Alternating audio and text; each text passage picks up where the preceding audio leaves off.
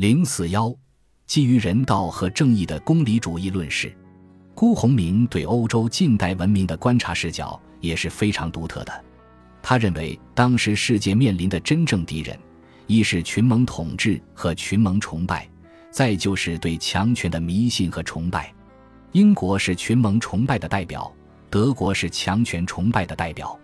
德国的强权崇拜根源于英国的群盟崇拜。德国人对正义的热爱，对分裂和混乱的痛恨，使他们不正当地使用了他们手中的利剑，使他们迷恋上了强力和战争，使他们在对外交往中蛮横和无理。当辜鸿铭这样说时，他的德国朋友希望他举出例证。辜鸿铭很容易地提出了北京的克林德纪念碑问题。并指出，欧洲战争也与德国的蛮横和无理有关。不过，在辜鸿铭看来，世界的主要危险还不是德国的军国主义，而是同我们的自私与怯懦结合所产生的商业主义。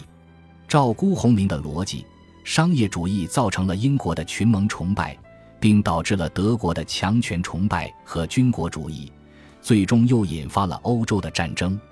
因此。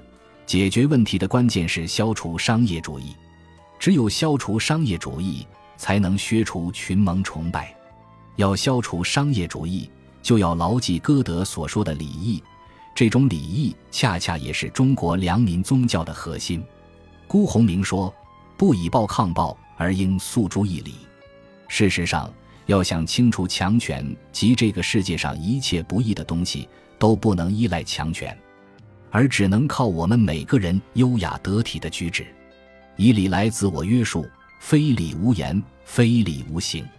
辜鸿铭坚定不移地相信，在控制人的情欲方面，比起物质力量来，道德力量则更强大和更有效。中国所具有的以公理、正义和道德责任感为中心的良民宗教，使中国人不感觉用物质力量来保护自己的必要。如果全世界都承认公理、正义和道德责任感是高于物质的力量，那么世界也就不需要军国主义了。问题的关键是要人类确信公理和正义的功效。我的观点依然是：如果中国能表明自己是一个君子之国，他就能赢得世界的敬重，并能借此拯救自己。进而，我宣告：如果中国现在能展示其为一个君子之国，并能将友谊、法律。正义置于有用，利益甚至于个人的安危之上，那么他不仅能拯救自己，甚至可以拯救世界和目前世界的文明。同样，列强如果要中国人相信他们，他们就必须放弃强权，放弃物质实力主义，而把他们的道德精神显示出来。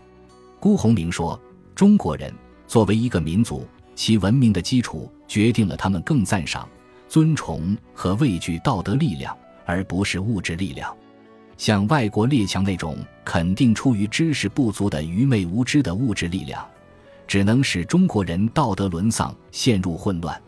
因此，如果外国列强或他们在中国的高级代理人真渴望和平解决中国问题，他们运用真实、智慧和道德的力量越早越好。目前最为急需的是要使中国人民相信，欧美人真的不是魔鬼。而是像他们一样有心肝的人类，可以看出，辜鸿铭基于道德力量的公理主义，彻底抵制基于物质和商业实力的强权主义。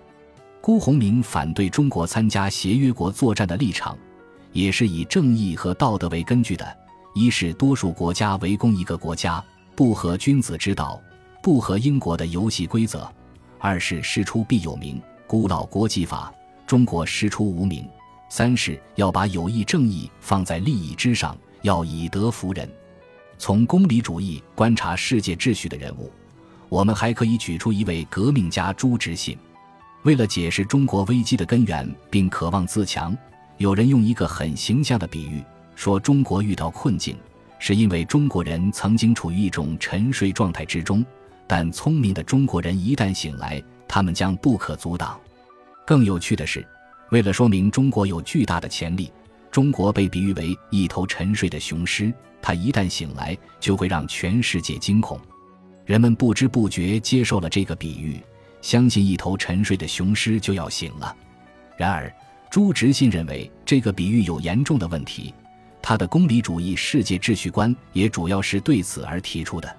他肯定说，睡的人醒了是再好不过了，但他不能理解的是，为什么醒了不去做人，却要去做狮子，让人去惧怕自己？难道说，一个人、一个民族、一个国家，其目的就是让别的人、别的民族和别的国家惧怕吗？当然不是这样。朱执信举出历史上和现实中的例子，强调做狮子是没有好结果的，譬如。提倡斯拉夫主义的俄罗斯和提倡大日耳曼主义的德国，都要当狮子去吃人，结果引发了残酷的欧洲战争，使世界付出了巨大的惨痛代价。在朱执信看来，正是当狮子的危害，使人们觉察到了民族自觉的意义。所谓民族自觉，就是互相不做狮子，使对方惧怕。还有一种说法叫做武装平和。这个说法并不教导人当主动吃人的狮子，不过需要自己是狮子，目的是当他遭到其他狮子的进攻时，他能够抵挡甚至打败那头进攻他的狮子。按照军事论，如果每个国家都成为一头雄狮，他们之间因彼此势均力敌而互相惧怕和互相约束，结果就会形成一种稳定的国际秩序和关系。但是，对于朱执信来说，武装平和的逻辑也是错误的，因为当每个国家都以武装力量来求和平的时候，和平就成了招牌，目的只是发展武装，还是要做吃人的狮子。从反对任何意义上的狮子来说，朱执信是要人与人、民族与民族及国家与国家的关系，都从互相恐惧和争斗的状态中走出来，走向互爱和互助的关系。这可能吗？朱执信从人类的进化过程出发，相信这是可能的。在动物世界中有喜欢争斗的，像狮子那样的动物，但作为人类近亲的猿猴、猩猩，它们都主要以树果为食。人类摆脱动物性，进化为万物之灵，最根本的特征就是人类具有智慧，懂得互助，不以力量与狮子、老虎等论高低。朱执信说：“人之祖先。”故不曾磨牙吮血的争斗，就是人类的近亲猿猴、猩猩之类，也是吃果子度日。到人类更把互助的精神发挥出来，成立人类社会，所以人自己说是万物之灵。试问万物之灵好处在哪里？不过多了一点智识，晓得互助。唯其论智不论利，所以贵互助不贵争斗。一个人晓得争斗不如互助。就是论智的结果，人人相互扶助，就是好争斗的狮子、虎、豹也敌不过人。人为万物之灵，把别的动物不放在眼里。为什么做了人类已经几百万年，倒转去仰慕起狮子来了？不把自家当人，却把自家当做狮子，岂不是大上其当？在朱执信看来，人类建立起社会组织，目的是让人互助互爱。对于民族与民族、国家与国家之间因彼此利益冲突而不能互爱这种观点，朱执信反驳说：民族和国家都是由人组织起来的。如果国民觉醒了，认识到做狮子是不对的，应该以人道相处，那么建立起互爱并非不可能。中国传统文化的主导精神是主张人文教化，反对强权。宋儒推广孟子“行一不义，杀一不孤”。得天下不为，这种理论简直没有征服的事可以承认的。只有拿着文化去开导人，柔远怀尔，武干苗革，便算作守在四夷。这种理论到明末还没有改，所以中国未税以前，学说上全然反对侵略，没有恭维过狮子。但是受欧洲强权主义思想的影响，中国人也开始主张和提倡强权主义。朱执信说：“这是接受了一种废料和毒药。到近年来，欧洲学说输入中国，半面的物竞天择与自暴自弃的有强权无公理流行起来，比鼠疫还快。仕宦不已的杨度便唱起金铁主义，似乎一手拿把刀，一手拿个元宝，便可不必做人了。新的学说没有完全输进，而且人家用过的废料、试过不行的毒药。”也加在新鲜食料里头输进来了，这就是军国主义侵略政策狮子榜样了。总之，朱执信的结论是：一个国对一个国，一个人对一个人，要互助，要相爱，不要侵略，不要使人怕，要做人，不要做狮子。既然从台掀起进化成一个人，便有人的知识，有两不相亲、两不相畏的谈吐。在这个时代，还要说我是狮子，那就同变老虎去吃亲哥的公牛哀一样。朱执信所坚持的人类和国家之间关系的互助和互爱理想，无疑是美妙和动人的。如果真能这样，那确实是人类天大的福祉。朱执信的功利主义世界秩序观，从他看待相连的两个具体问题上也能够看出。这两个问题是我们开始涉及的，一个是有关中国对德宣战。当时的一些知识精英，还有段祺瑞政府，都主张对德宣战。他们提出的理由之一是，德国代表了强权，英国则代表了公理。与此相反，朱执信反对参战。他的理由是，德国固然是强权，但英国、俄国何尝不也是强权？他质问说：英国夺取香港，强行销售鸦片，又在中国划占自己的势力范围，此种行为具合公理；俄国吞并满洲。离间中国外盟，又具合公理。朱执信力排众论，认为如果论公理，协约国议事所说的有强权而无公理，因此依据公理对德宣战是不成立的。数十年前，英国能用其强权以行无公理之事，而自毁其从前之曾用强权。若是今日有人国为护持公理而战者，必先与英法俄战，不先与德。傲战也。另一个是有关巴黎和会对中国山东问题的处置方式，其中有所谓委任统治。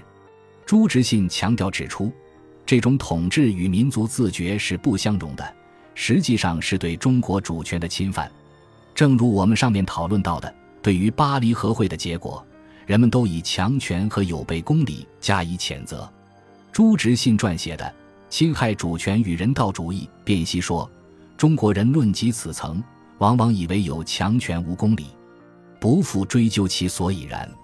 其迷者不过仍欲蓄其武力，似有机会以我强权代必强权；而怠惰者则又以为人道终必战胜强权，我辈唯当诉之于人道，此皆悲也。